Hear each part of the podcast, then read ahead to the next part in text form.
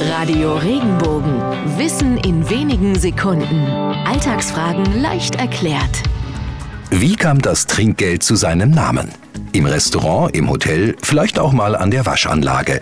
Als kleinen Dank für eine gute Dienstleistung geben wir Trinkgeld. Das Wort tauchte bereits im 14. Jahrhundert das erste Mal auf und tatsächlich war der zusätzliche freiwillige Betrag ursprünglich zum Vertrinken gedacht.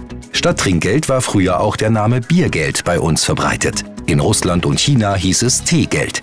In England wird das Trinkgeld dagegen Tipp genannt.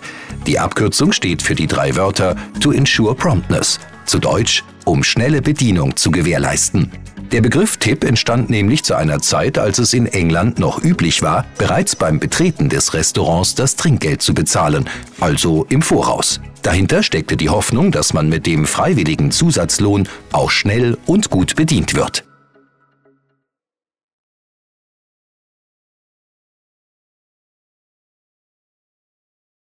Wenn dir der Podcast gefallen hat, bewerte ihn bitte auf iTunes und schreib vielleicht einen Kommentar. Das hilft uns sichtbarer zu sein und den Podcast bekannter zu machen. Dankeschön.